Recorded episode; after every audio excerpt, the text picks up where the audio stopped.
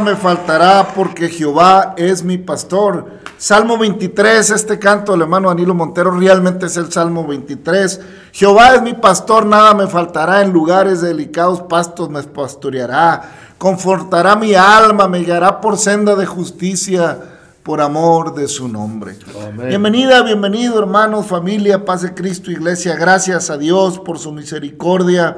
Gracias a Dios por un día nuevo una oportunidad preciosa. Cada día es nuevo, amigo, amiga. Cada día es una oportunidad preciosa. Eh, y hay que estar agradecidos porque es la vida misma, un regalo, hermanos. Es el cuerpo mismo, un regalo, una oportunidad de pasar por esta tierra, una oportunidad. Hay circunstancias en la vida del hombre que le puedan amargar la vida porque no fue favorecido, porque nació en, circunstancias no buenas y a veces eso hace que el hombre pues genere amargura en su corazón. Por eso es importante, hermanos, eh, ser libres en el interior. Por eso es importante tener libertad eh, en el corazón, en la mente, para eh, entender quién soy, a dónde voy, como lo hemos dicho en el otro episodio. Pero Jehová es mi pastor, nada me faltará. El, Señor siempre nos invita a creerle, a creer su palabra, nos invita a entender que Él vino a buscar y a salvar lo que se había perdido, que Él es el buen pastor y el buen pastor su vida da por las ovejas, el que a mí viene, dice el Señor, yo no le echo fuera. Entonces, hermanos, familia, esa es la recomendación de la palabra de Dios, que dejemos que nuestra vida sea pastoreada en un sentido espiritual por nuestro Señor, si es que si es que queremos eh, creer en Jesús. El asunto es sencillo, hermanos. El Señor nos propone ser el pastor de nuestra vida a través de su palabra. El Señor nos propone, yo vine a buscar, yo vine a salvar lo que se había perdido. Dicho de otra manera, estábamos perdidos como humanidad. Y si nosotros nos ponemos a reflexionar un poco, la humanidad como tal va en un camino hacia un vacío, hermanos.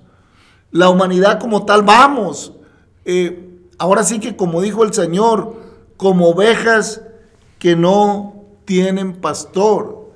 Él dijo, tengo compasión de la gente, porque son como ovejas que no tienen pastor. Vamos, va la humanidad, hermanos, eh, buscando cada quien lo suyo, ya lo hemos dicho hasta el cansancio, buscando cada quien sus propias cosas y con muy poco, hermanos, hay irritación, con muy poco ya estamos discutiendo, con muy poco ya estamos eh, muchas veces maldiciendo al de al lado, al, al, que va manejando enfrente, al que nos pita, al que, al, que, al que no avanza rápido, o bien al que en el trabajo no camina a mi ritmo, o al que, o si cometo un error, estoy a veces maldiciendo.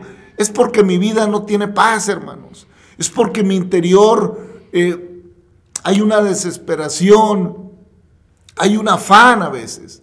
Es bueno, hermanos, la disciplina, la palabra lo menciona, es bueno exigirnos a dar lo mejor siempre, eso está bien, pero no podemos caer, hermanos, en, la denigración del prójimo porque no hace las cosas como las hago yo o como las hace fulano o como me indican ciertos métodos y ciertas cosas. Toda tarea del hombre siempre es mejorable, siempre es perfeccionable. Pero cuando Dios toma el control de mi vida, hermanos, cuando Jehová es mi pastor, cuando yo declaro que Dios está en mi corazón y que Dios gobierna mi vida, más vale, hermano, que mi vida haga las cosas bien. Porque Dios es un Dios de orden. Porque Dios es un Dios, hermanos, que nos permite entender no nada más la parte de su amor, no nada más la parte de su misericordia, no, no nada más la parte de sus promesas que son maravillosas y que son verdaderas, sino también la parte de su disciplina. Porque la palabra dice que el Señor al que ama disciplina y azota a todo el que recibe por hijo. Porque quien hijo es aquel a quien el Padre no disciplina. Porque si se os deja sin disciplina, entonces sos bastardos y no, y no hijos. Porque ciertamente ninguna disciplina al presente es causa de gozo, sino de tristeza pero después a fruto apacible de justicia a los que en ella han sido ejercitados. Y es que al hombre le gusta que no lo gobierne nadie, hermano. Al ser humano, en cuanto empieza a crecer, ya cuando empieza de los 10 años para adelante, ya se le pone al brinco al papá, ya se le pone al brinco a la mamá, a la hermana, al hermano, y empieza ya, hermanos, a querer, y ya sé, y yo sé, y ya me la sé, y piensa que se las come ardiendo. Pero hermanos, tengamos cuidado. Por eso es importante que nuestra vida sea pastoreada. El Señor es mi pastor, nada me faltará. Cuando Jehová eh, pastorea mi vida, cuando el Señor toma el control de mi vida, todos los aspectos de mi vida se conducen de mejor manera. Si eso no está pasando en tu vida como hija de Dios, como hijo de Dios, necesitas reflexionar. Necesitas hacer un recuento de tu vida en Cristo, porque entonces a lo mejor te estás engañando a ti misma, a ti mismo, porque Jehová, cuando llega a nuestra vida, cuando el Señor toma el control, cuando el Señor pastorea el rebaño, pues hermanos, eh, caminamos en orden, hermano Navarro, paz de Cristo. Amén, hermano, así es, hermano, así es. No hay, no hay falla ahí con el buen pastor. Yo soy el buen pastor. Y su vida, y ya dio su vida y, y pues hizo la parte que le corresponde. Este, ahora falta la de nosotros. Algunos decimos que ya la hicimos también, pero pues este es un peregrinar aquí nada más en, en, este mundo. O sea, de hecho, el Señor sigue siendo el guía, o sea, si usted le permite. Porque el Señor desde que dio el albedrío al hombre, pues el hombre de repente dice que ya no necesita de Dios. Pero el albedrío no fue para que nosotros nos sintiéramos ya libres de, de dirigirnos, no, sino simplemente nos dio el albedrío para decidir hacer el bien o hacer el mal. Entonces, nos dio raciocinio, ¿verdad? Gracias a Dios por su vida, que Dios le bendiga, querido amigo, querida persona que nos escucha, ¿verdad? Agradecemos de todo corazón, pues que se detenga un rato aquí, ¿verdad? Y que comparta con aquellos que, que quieren saber, y si usted ya conoce algo y, y desea entrar más, pues aquí estamos nosotros para, también para compartirle y que nos compartan, ¿verdad? Porque pues no, no somos ya que ya estamos completos, sino simplemente es un proceso. Pero le damos gracias a Dios que aceptamos que Él pastoreara nuestras vidas. Mire, dice que hay muchos que se dicen pastores y que se dicen, pero realmente, ¿cómo andan las ovejas? O sea, eh, por eso el Señor dice, yo soy el buen pastor. O sea, no que no debe de haber pastor, no, sí hay. O sea, pero nosotros con el Espíritu Santo que nos discierne, que, que nos redarguye, pues debemos de discernir, ¿verdad? no quitar el dedo del renglón de que el Señor es el primero. En todo Él es el primero. Este, no que no respetemos, claro que tenemos que respetar si pertenecemos a una institución o algo, ¿verdad?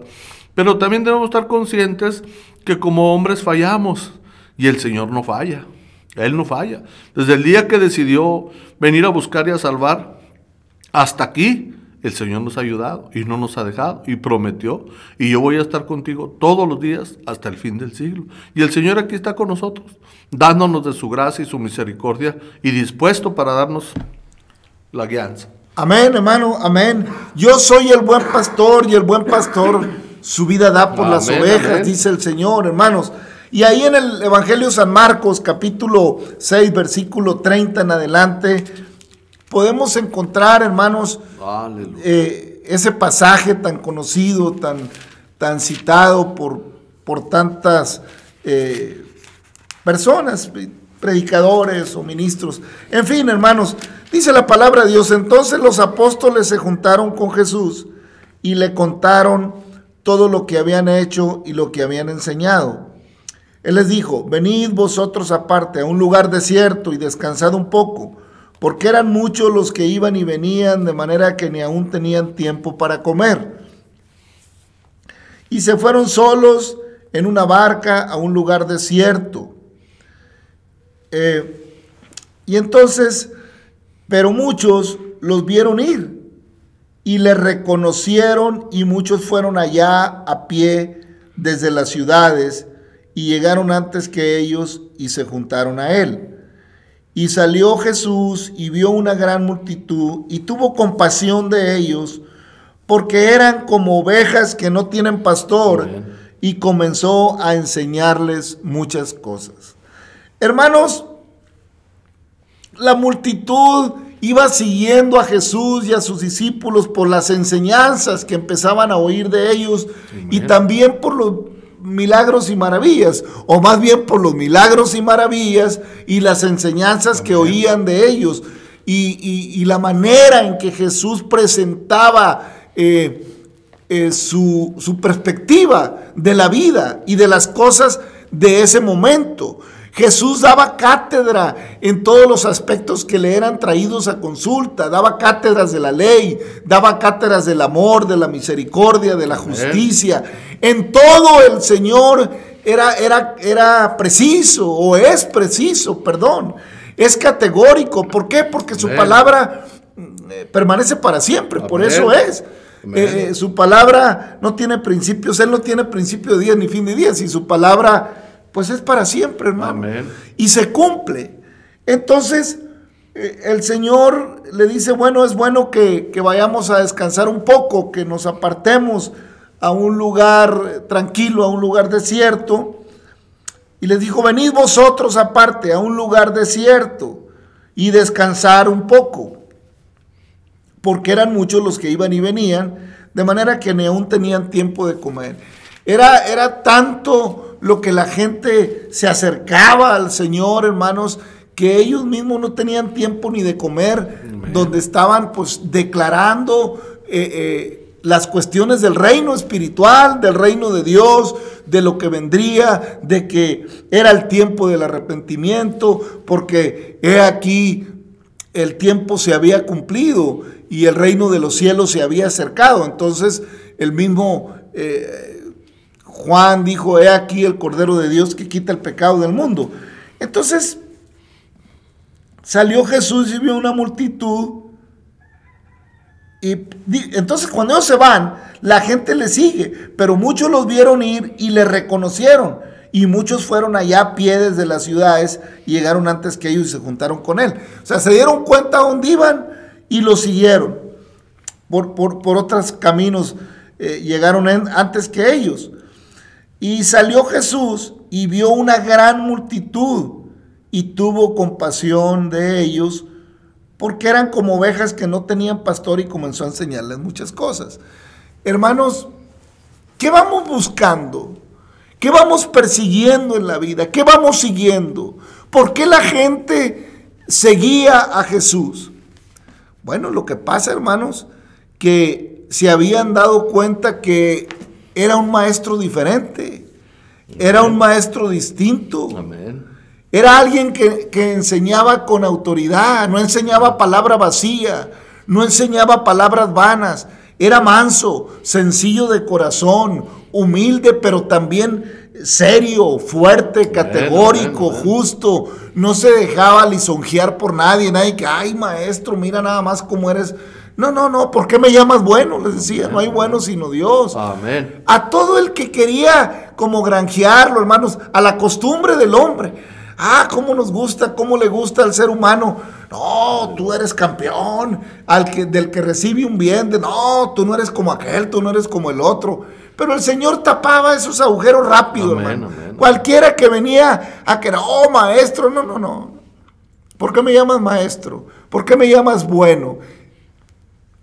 No más Padre vuestro a nadie en la tierra, porque solo uno es vuestro Padre que está en los cielos. En fin, cuántas enseñanzas preciosas. Entonces la gente, hermanos, estaba muy interesada en oír a Jesús, en saber de Jesús. Amén. No se conformaba eh, con lo que oía de lejos, sino que se acercaban. No todos, desde luego, pero una gran multitud. Amén, amén. Porque vino una gran multitud y tuvo compasión de ellos. Amén. Eran como ovejas que no tienen pastor y comenzó a enseñarles muchas cosas. Cuando nosotros nos acercamos al Señor, Él tiene compasión de nosotros. Cuando nosotros oímos hablar de Cristo, cuando nosotros oímos el Evangelio de vida, la buena nueva, cuando oímos hablar de las promesas, de la justicia, del amor, de la misericordia que hay en la, en la palabra, de lo que Dios enseña, porque está vigente. Lo que Cristo enseñó hace más de dos mil años sigue vigente, hermano. Amén. Porque dijo, yo no vine a abrogar la ley, sino a hacer cumplir la ley. Amén, ¿Eh? Y el que a mí viene, yo no le echo fuera, dice el Señor. Aleluya. Y sigue diciendo, cuando ya era muy avanzada, y aquí es donde está el pasaje más conocido, cuando ya era muy avanzada la hora, sus discípulos se acercaron a él diciendo, el lugar es desierto y la hora ya muy avanzada. Despídelos para que vayan a los campos y aldeas de alrededor y compren pan, pues no tienen que comer. Miren hermanos, esa es la postura humana. Esa es la postura humana. Pues ya se está haciendo tarde. A lo mejor los apóstoles estaban pensando, pues lo que hay apenas para nosotros. Yo no sé, hermano, estoy parafraseando. Ya se está haciendo tarde porque se dice, si usted se da cuenta, cuando empezamos al principio, dice que los apóstoles se juntaron con Jesús y, y le contaron todo lo que habían hecho y lo que habían enseñado. Y él les dijo, venid vosotros aparte a un lugar desierto, descansad un poco, porque eran muchos los que iban y venían, de manera que ni a un tiempo habían tenido para comer. O sea, estaban cansados y no habían comido. Entonces cuando cuando se fueron a ese lugar la gente lo siguió y todo lo contrario, en vez de descansar, pues la gente quería seguir oyendo más y más. Y es que cuando, cuando entramos en esa intimidad con el Señor, cuando el Señor empieza a llenar mis vacíos, cuando el Señor empieza a quitar mi armadura, surge esa expresión, yo quiero más y más de Cristo. Yo quiero más y más de Él. Entonces, hermanos, la multitud lo siguieron. Entonces los, los, los discípulos dijeron, pues ya se está haciendo muy tarde, ya que se vayan para que coman por ahí, porque dijeron, pues lo que hay apenas para nosotros. Eso quiero, eso estoy diciendo yo, a lo mejor no fue así, hermano. Pero pensando como somos los seres humanos, no, pues con esto, pues ¿cuándo? Pues entonces fíjese porque dice, le dicen al Señor, despídelos para que vayan a los campos y aldeas de alrededor y compren pan, pues no tienen que comer. Respondiendo él les dijo, dales vosotros de comer. Ellos le dijeron, que vayamos y compremos pan por 200 denarios y les demos de comer? Él les dijo, ¿cuántos panes tenéis? Y di verlo. Y al saberlo dijeron, cinco y dos peces. Y les mandó que hicieran recostar a todos por grupos sobre la hierba verde. Y se recostaron por grupos de ciento en ciento y cincuenta en cincuenta. Entonces tomó los cinco panes y los dos peces y levantando los ojos al cielo, bendijo y partió los panes y dio a sus discípulos para que los pusiesen delante y repartió los doce, los dos peces entre todos. Y comiendo todos y se saciaron. Y comieron todos y se saciaron. Y recogieron de los pedazos doce cestas llenas y de lo que sobró de los peces. Y los que comieron eran cinco mil hombres. Hermanos, este pasaje es muy conocido, familia, muy, muy conocido y aparte maravilloso. Cinco panes y dos peces. Pero entremos un poquito más a detalle en lo que pasa un poquito antes. ¿Eh? Eh el Evangelio de Marcos eh, da detalles que el Evangelio de, Mateo no deja ver. Dice que mandó a recostarlos por grupos entre de 100 y 50. En fin, hermanos. Pero fíjese lo que le dicen los discípulos pues oye, estás diciendo que vayamos con 200 denarios. Era una buena cantidad, hermano. Pues, son 5 mil. Con 200 denarios. Y le dijo el Señor, no, no, no. Dale lo que tienes. No te estoy pidiendo que vayas por más, sino que le des lo que tienes. Y es que, hermanos, a veces nosotros los seres humanos ponemos muchas barreras ponemos muchos pretextos. O sea, estamos viendo con otra visión las cosas. Los discípulos tenían otra visión de la multitud. Ya se hizo tarde, ya manda los que se... Yo no sé si nomás querían, realmente estaban interesados en que la gente se fuera a comer o es que ellos se querían quedar solos con el Señor ya para comer ellos. Yo no sé, hermanos, porque ah, cómo somos, pensando un poquito cómo somos, no sé cuál de las dos cosas sería lo que estaba pasando por la mente de los discípulos. Porque la respuesta que le dan al maestro deja ver qué hay en su corazón.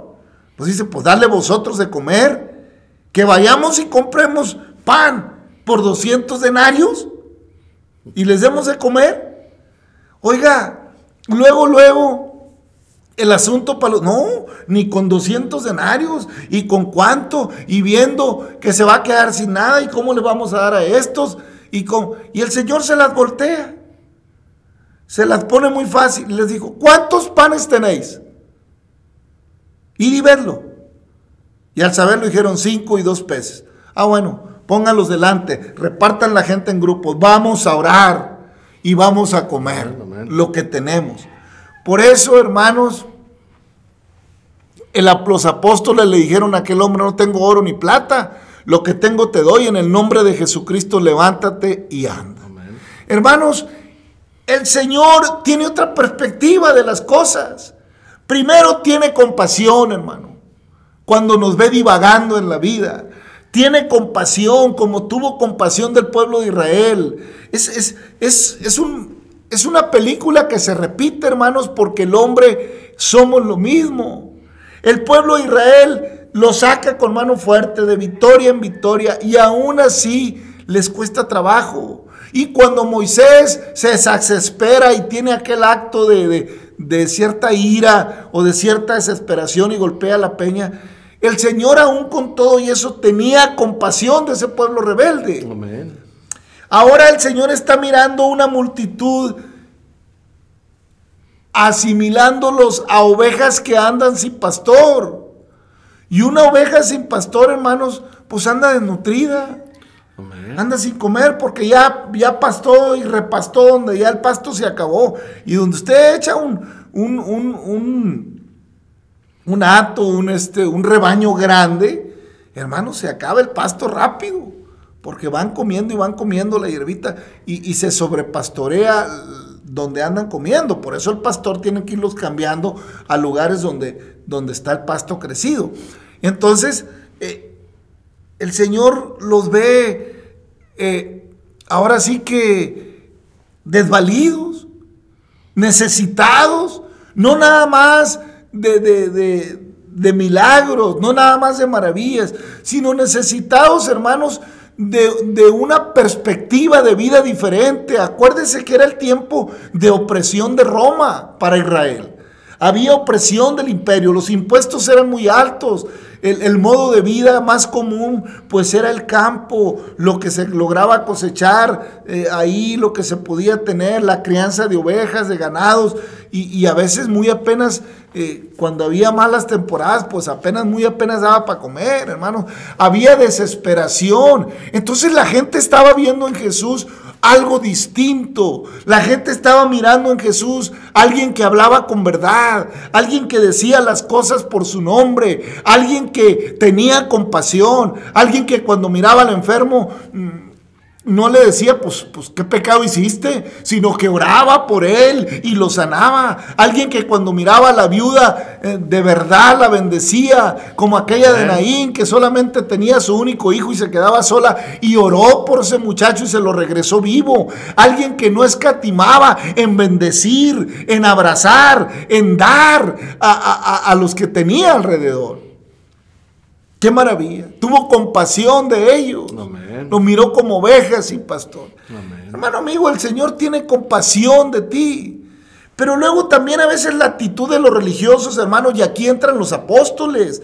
Oye, la actitud de los apóstoles, luego, luego, pues pues no, mira, que ellos vayan allá por lo de ellos y nosotros aquí ya mañana que regresen para seguirles enseñando. No, Señor, el Señor da, el Señor reparte, el Señor multiplica, el que tiene da. Muchas veces en las instituciones religiosas, pues vaya allá y vaya con tal fulano y vaya a la secretaría y tal y vaya tal porque aquí no hay. De lo que tenga, hermano de lo que tú que eres un líder, hermano, si tú eres un líder que estás descargando este podcast, eh, Dios te bendiga. Si eres un líder de una misión, mm, de una congregación, no andes escatimando en dar al, al, que está necesitado. No andes de juez, no andes viendo primero, no, pues por acá mira cómo es, mira cómo es lo otro. El Señor los miró con compasión Amén, amén. y preguntó qué era lo que había. Amén. Pues hay cinco panes y dos peces, pues ponlos para orar y hasta donde alcance. Y si alcanzó, sobraron 12 canastas de pan y algo de los peces, amén, hermano. Amén. Ah, Qué importante, hermanos, es tener un corazón dispuesto a compartir. Amén. Qué importante, hermanos, es tener un corazón dispuesto a dar, hermano Navarro. Amén, hermano. Así es. Pues es que realmente al hombre no le gusta batallar, ¿verdad? Y buenos para las matemáticas, los apóstoles, ¿verdad? No le hicieron cuentas con 200 denarios, no, no se completa. Oiga, pues, qué rapidez. Así es el hombre cuando no tiene al pastor, ¿verdad? En su corazón.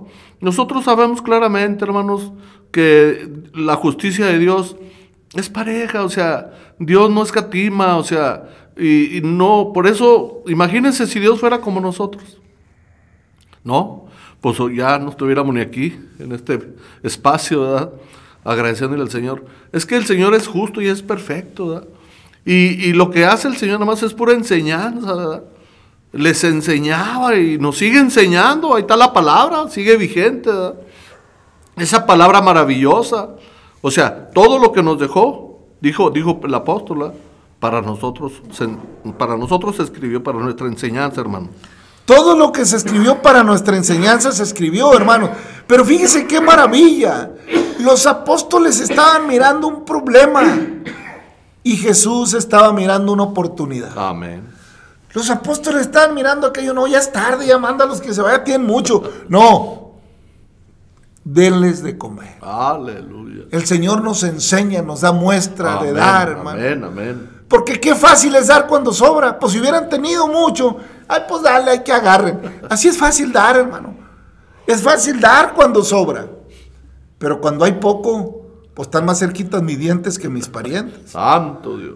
Pero no es la enseñanza de Jesús. Amén. Jesús nos enseña a creer.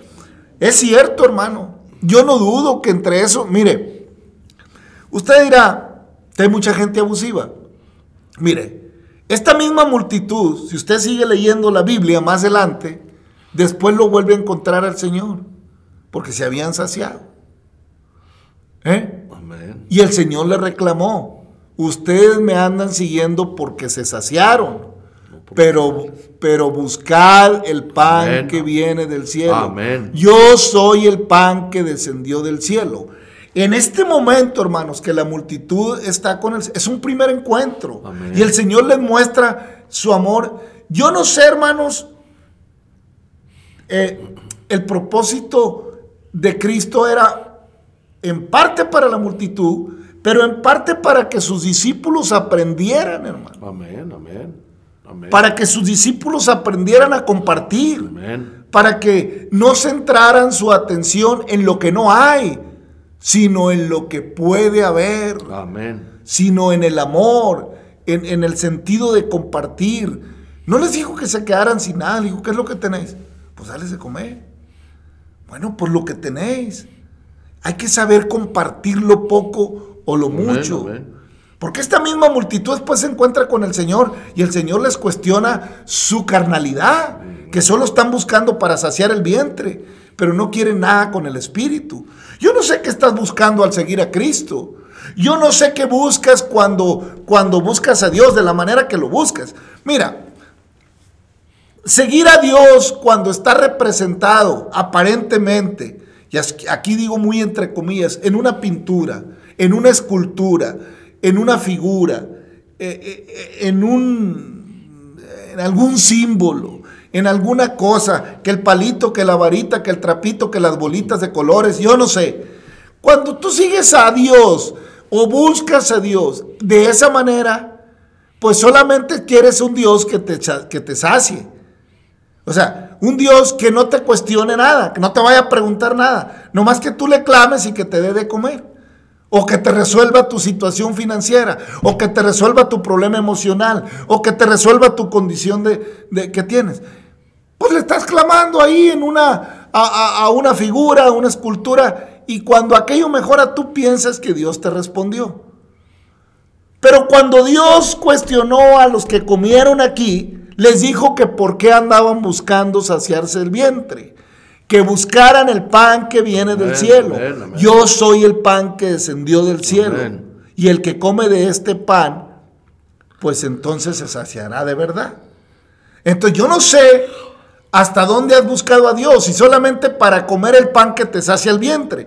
Si solamente has buscado a Dios para saciar las necesidades terrenales, pero no has buscado a Dios para comer el pan que viene del cielo, yo te recomiendo que lo busques en espíritu y en verdad. Porque los verdaderos adoradores, decíamos ayer o en el episodio anterior, adorarán a Dios en espíritu y en verdad. Sáciate del pan que viene del cielo, para que no busques a Dios, al Dios que se ve, sino al que no se ve, porque de cinco panes que se miraban, se hicieron canastas que no se miraban, porque Dios es experto en lo que no se ve, amén. y la fe es la certeza de la que se espera, Amén. y la convicción de lo que no se ve, hermano Navarro. Amén, hermano, pues así es. Bendito sea el Señor que la enseñanza que nos da nos la da completa, hermano. Porque, pues es que el hombre, por eso decíamos también en, en segmentos pasados de que cómo, cómo el hombre se aferra en nada más en lo de la carne. Mire, yo le voy a dar un consejo en el amor del Señor Jesucristo, con todo mi corazón. No se ande preocupando por pedirle a Dios frijoles ni tortillas. Él de todas maneras lo va a alimentar, porque nos ama, así es nuestro Dios.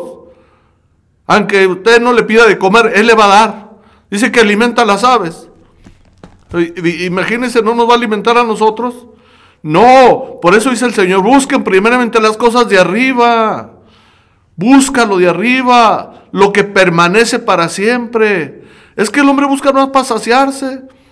O sea, si realmente sabemos que Dios es hermoso, es democrático, no, no, no, es todo el amor, el Señor.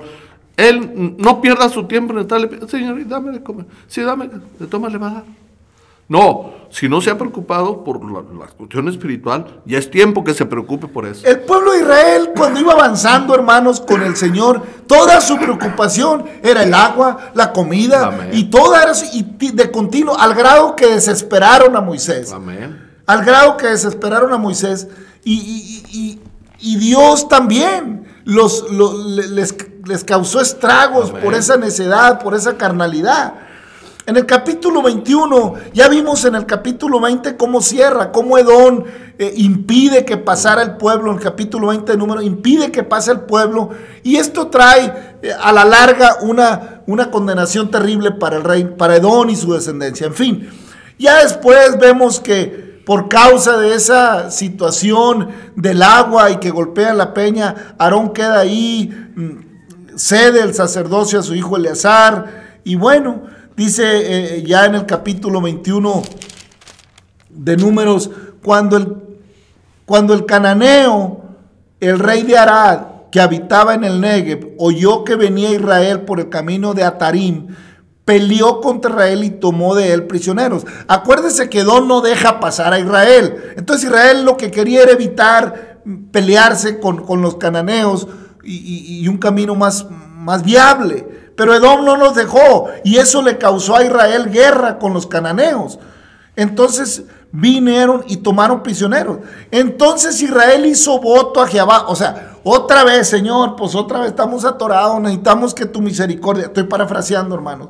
Entonces Israel hizo voto a Jehová y dijo, si en efecto entregares a este pueblo en mi mano, yo destruiré sus ciudades entonces Israel hizo voto a Jehová y dijo, si en efecto entregares este pueblo en mi mano, yo destruiré sus ciudades. Y Jehová escuchó la voz de Israel y entregó al cananeo y los destruyó a ellos y a sus ciudades y llamó el nombre de aquel lugar Orma, esto es destrucción. Después partieron del monte de Or camino al mar rojo para rodear la tierra de Don y se desanimó el pueblo por el camino, y habló el pueblo contra Dios y contra Moisés, porque ¿por qué nos hiciste subir de Egipto para tomar, para, ¿para qué nos hiciste subir de Egipto para que muramos en este desierto? La misma, diríamos hermanos, otra vez la burra al trigo, la misma situación, otra vez Israel, otra vez Acaba de darles una victoria tremenda. Los, o sea, acaban de hacer voto a Jehová en, el versículo anterior. Hacen voto que si les da la victoria sobre sus enemigos, se las da, les entrega las ciudades. Y en cuanto empiezan a, batallar, porque hay que rodear para no pasar por Conedón y a pasar por el desierto, dice, oiga, dice, y habló el pueblo contra Dios y contra Moisés.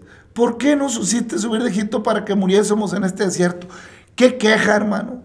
Pues no hay pan ni agua y nuestra alma tiene fastidio de este pan liviano. Fíjese, hermano. Ya llevaban años y no se habían muerto de hambre, pero ya estaban fastidiados de ese pan. Cuidado con la impaciencia, hermanos. Cuidado con la impaciencia. Cuidado cuando te fastidias que te estás esforzando y te fastidias porque, porque no hay un cambio como tú lo quieres ver. Pero, pero no te falta nada. Pero la bendición de Dios no se acaba. Porque Él no, Él no se contradice. El que trabaja y se esfuerza, hermano, Dios, Dios le prospera. Dios le da, Dios le suple. Oiga, y entonces Jehová y Jehová envió entre el pueblo serpientes ardientes que mordían al pueblo y murió mucho pueblo de Israel. Entonces el pueblo vino a Moisés y dijo, hemos pecado por haber hablado contra Jehová y contra ti. Ruega a Jehová que quite de nosotros estas serpientes. Y Moisés oró al pueblo. Y Jehová dijo a Moisés, hazte una serpiente ardiente y ponla sobre un asta. Y cualquiera que fuere mordido y mirare a ella, vivirá. Y Moisés hizo una serpiente de bronce y puso sobre una y la puso sobre una asta. Y cuando alguna serpiente mordía a alguno, miraba a la serpiente de bronce y vivía. Hermanos, ahí me detengo. Oiga, qué necesidad del pueblo, una tras otra. Empieza y entonces dice el Señor, ah, quieren ver de lo que nos estoy... Mire, el asunto de las serpientes, hermanos, no crea que, que las serpientes no estaban ahí antes, ahí estaban. Si usted camina por cualquier desierto, hay serpientes, hay escorpiones, hay fieras. Pero Dios los estaba librando. Ah, pero empezaron con su queja. Dios le dio rienda. Ah, éntrenle. Para que pisaran sobre esas serpientes. Y eran muchos los que iban muriendo porque eran venenosas. Entonces Dios manda a Moisés que haga una serpiente ardiente de bronce. Para ver si se atreven. Porque eran tan orgullosos y tan. a ver si querían mirar. Estaban tan entusiasmados que ni querían levantar la cabeza a la voz de Moisés. Entonces ya con la serpiente en el asta volteaban y el que era mordido para que entendieran que la bendición venía de Jehová. Amén, amén, aleluya. Qué necesidad de caminar entre serpientes que nos muerden, hermano. Todo porque estamos dando y vamos caminando por la vida en un desierto espiritualmente hablando. Y vamos muriendo porque nos muerden las serpientes espirituales, hermano. A causa de nuestro renegar, porque queremos culpar a Dios de nuestros males. Sin embargo, Dios le había dado una orden al pueblo, camina, confiado que yo te llevaré a la tierra que fluye y leche y miel. Qué delicado, hermanos, es renegar de, lo que Dios va haciendo en nuestra vida. A veces queremos que Dios solucione todo de golpe, que ya me dé un programa de todo lo que, mira, vas a vivir tantos años, te voy a bendecir y bendecir y bendecir y bendecir y bendecir. No queremos saber de responsabilidades, no queremos saber de adoración, no queremos saber de confianza, no queremos saber de darle la honra, la gloria, la alabanza y vivir una vida agradable a Dios. Ahí es donde la puerca tuerce el rabo, hermano. Ahí es donde muchos entramos en conflicto. Tenemos que vivir una vida agradable a Dios. Amén. No conforme a la voluntad de nuestros pensamientos, sino conforme al propósito de Dios en su palabra, hermano Navarro. Amén, hermano. Está, la, cosa está sencilla, lo hemos dicho hasta el cansancio, ¿verdad? O sea, nosotros o sea, no tratamos de, imponer una, una ideología propia, o sea, personal, no conforme basada en la guianza del Espíritu Santo. Es lo que el Señor quería, ¿verdad? Que se dejaran guiar todos, por, porque oiga, también Moisés llegó un momento en que se, que, se, pues, se quejó, dijo, oye, pues yo qué, ¿qué tengo que ver con este pueblo? Así somos, ¿verdad? O sea, nos quejamos unos a otros, y quéjese con Dios y hágale cuentas, a ver cómo estamos con Dios. Porque sabemos claramente que, que Dios todo lo ve y todo lo sabe. O es que tenemos una cuentota pendiente y, no queremos que Dios, que sí, sí, sí nos la brinca, ¿sabe cuándo nos la brinca y nos la perdona? Cuando nos sinceramos con Dios y reconocemos que Él es el buen pastor y que sin Él vamos a seguir endeudados. Amén, hermanos. Amén. Es mejor, hermanos, la obediencia que los sacrificios. Padre, te damos gracias, por tu palabra, por tu misericordia, por cada persona que descarga este podcast. Bendice, le abraza a nuestros hermanos, nuestros amigos. Gracias, Señor. Ayúdanos a ser útil a tu obra. Bendice a tu pueblo de Israel, tu iglesia todos nuestros hermanos y amigos, en el nombre de Jesucristo, derrama bendición sobre la humanidad, ten misericordia, Padre. Gracias, amigo, familia, Dios le bendiga. Hasta mañana.